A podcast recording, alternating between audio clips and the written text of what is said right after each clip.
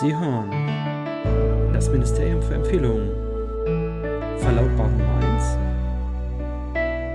Modelldiplomat. Ja, guten Abend, sehr geehrte Bürgerinnen und Bürger. Der Minister lässt sich entschuldigen, er sucht immer noch die CDE mit den AOL-Gratis-Minuten für seine Internetanmeldung. Daher müssen Sie leider heute mit mir Vorlieb nehmen. Das Ministerium plant seine Audioverlautbarung, naja, man kann sie auch Podcast nennen, einmal im Monat aufzunehmen und unser Ziel ist ein ganz einfaches. Natürlich sind wir immer bemüht, die privaten und beruflichen Lebensbedingungen der Bevölkerung zu verbessern. Daher werden wir hier, aber auch über Twitter unter Ihr Ministerium und auf unserer Webseite Dinge empfehlen, die Ihr Leben schöner, entspannter und unterhaltsamer macht. Dabei setzen wir uns kaum Grenzen. Wir werden hier hilfreiche Software vorstellen, interessante Bücher, unterhaltsame TV-Serien und Filme, hoffnungslos unterschätzte Webseiten, Podcasts und Twitter-Accounts und was uns noch alles so auf und einfällt. Natürlich haben wir dabei auch immer ein offenes Ohr für die Meinungen aus dem Volke. Wenn Sie wollen, können Sie uns gerne via Empfehlungsministerium at Gmail oder auch über Twitter kontaktieren. Doch lassen Sie uns jetzt erstmal anfangen. Crowdfunding. Ja, selten klatscht man beim Entdecken einer Kickstarter-Kampagne freudig in die Hände. Aber so ist es geschehen in der letzten Woche hier im Ministerium, als ich Microscape entdeckte. Es geht um die Stadt der Städte, Bremerhaven. Nee, jetzt mal ganz ernsthaft.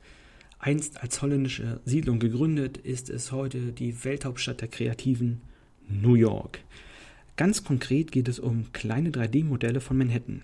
Der Traum jedes Reisenden besteht aus weißen, ungiftigen und umweltfreundlichen Kunststoff und kommt im Maßstab 1 zu 5000 daher. Die kleinen quadratischen Kacheln sind 15 x 15 cm groß und kosten rund 85 Dollar plus Versand. Kleine Vertiefungen auf der Rückseite ermöglichen nicht nur, dass man sie hinstellen kann, sondern auch das Aufhängen an Wänden. Die Auswahl der zur Verfügung stehenden Straßen und Gebäude ist imposant. One World Trade Center, Empire State Building, Grand Central, Chrysler Building, Madison Square Garden sind nur einige von ihnen. Wenn man nebeneinander liegende Teile bestellt, fügen sich diese nahtlos aneinander und man kann wirklich lange Straßenzüge kreieren. Die Lieferung dieser außergewöhnlichen Modelle finden ab Mitte des Jahres statt. Aber wer schon mal an Crowdfunding-Kampagnen teilgenommen hat, der weiß, dass sich solche Termine auch noch verschieben können. Die Kampagne endet schon in einigen Tagen, also husch husch, schnell bestellen. Literatur. Schön, dass Sie noch nicht abgeschaltet haben.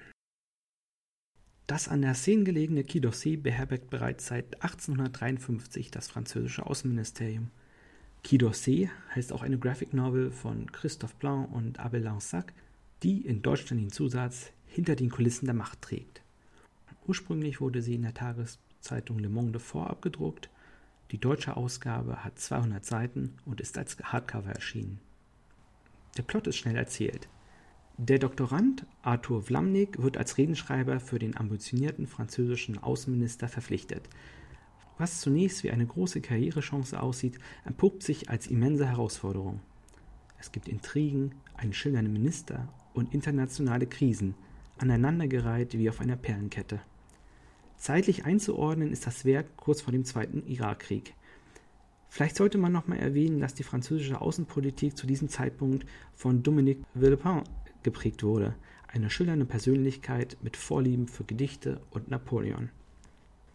Der Autor Abdel Lansac, eigentlich der 1975 geborene Diplomat Antoine Baudry, weiß, wovon er spricht, denn es handelte sich um seinen alten Arbeitgeber.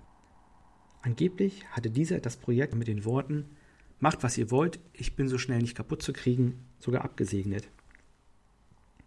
Der Plot ist, ehrlich gesagt, nicht der Rede wert. Der Ausgang der Geschichte ist bekannt. Deutschland und Frankreich verurteilten das amerikanische Vorgehen, konnten aber eine Invasion nicht verhindern. Nahezu alle handelnden Personen sind schnell und einfach zu identifizieren. Warum man dann überhaupt Pseudonyme für Orte und Charaktere wählte, erschließt sich mir nicht. Die große Stärke des unterhaltsamen Bands liegt eindeutig in der Schilderung der Vorgänge innerhalb des Ministeriums und die Eigenarten des Ministers. Natürlich ist alles etwas überzeichnet, aber wer jemals in der öffentlichen Verwaltung gearbeitet hat, der weiß, dass die Wahrheit nicht weit entfernt von den geschilderten Vorgängen liegt. Unser Ministerium ist natürlich eine Ausnahme. Der Stil der Zeichnung ist nicht überragend. Der Tagesspiegel schrieb treffend, Blancs Stil ist zwar nicht auf den ersten Blick meisterlich, aber er findet stets geeignete Mittel, um die Charaktere prägnant und komisch darzustellen. Auf jeden Fall gelingt es Autor und Zeichner, eine sehr eigene Atmosphäre zu erschaffen, die den Druck und die Hektik des Diplomatenalltags widerspiegelt. Wem übrigens der Stoff sehr bekannt vorkommt, ist eventuell viel konsumierender Cineast. Der Band wurde nämlich vor nicht allzu langer Zeit verfilmt. Eingaben. Ja, wir möchten nicht nur den schönen Dingen des Lebens Raum geben, sondern auch den weniger schönen. Hierfür haben wir unsere Rubrik Eingaben. Ich möchte mich heute über Apple beschweren. Einst war das Unternehmen ein Hort für gelungene Innovation und hervorragendes Design. Doch die Tage des brillanten iPod Clickwheels sind lange her. Mit der neuen Version von iOS 9 zum Beispiel wurde die firmeneigene Music-App mal wieder schlimmer. Die Liste der Verfehlungen ist lang. Neuerwerbung und nicht etwa die gerade gespielten Titel nehmen den prominentesten Platz auf dem Bildschirm ein. Und wenn man nicht aufpasst, zeigt die App sogar Titel an, die auf dem Gerät gar nicht verfügbar sind. Das macht nur aus Sicht des Kaufmanns, aber nicht des Nutzers Sinn. Das ist einfach nervend, wie die ganze Bevormundung der Kunden. Denn die App lässt sich kaum konfigurieren. So wird etwa der spontane Wechsel zwischen verschiedenen Titeln desselben Interpreten zum Albtraum. Es wird also Zeit, sich nach Alternativen umzusehen. Vielleicht gibt es ja eine Hörerin oder einen Hörer, die einen guten Tipp haben. Ja, hiermit möchte ich mich auch schon verabschieden. Wir freuen uns darüber, dass Sie heute eingeschaltet haben. Machen Sie es gut und zahlen Sie bitte immer pünktlich Ihre Steuern. Auf Wiederhören.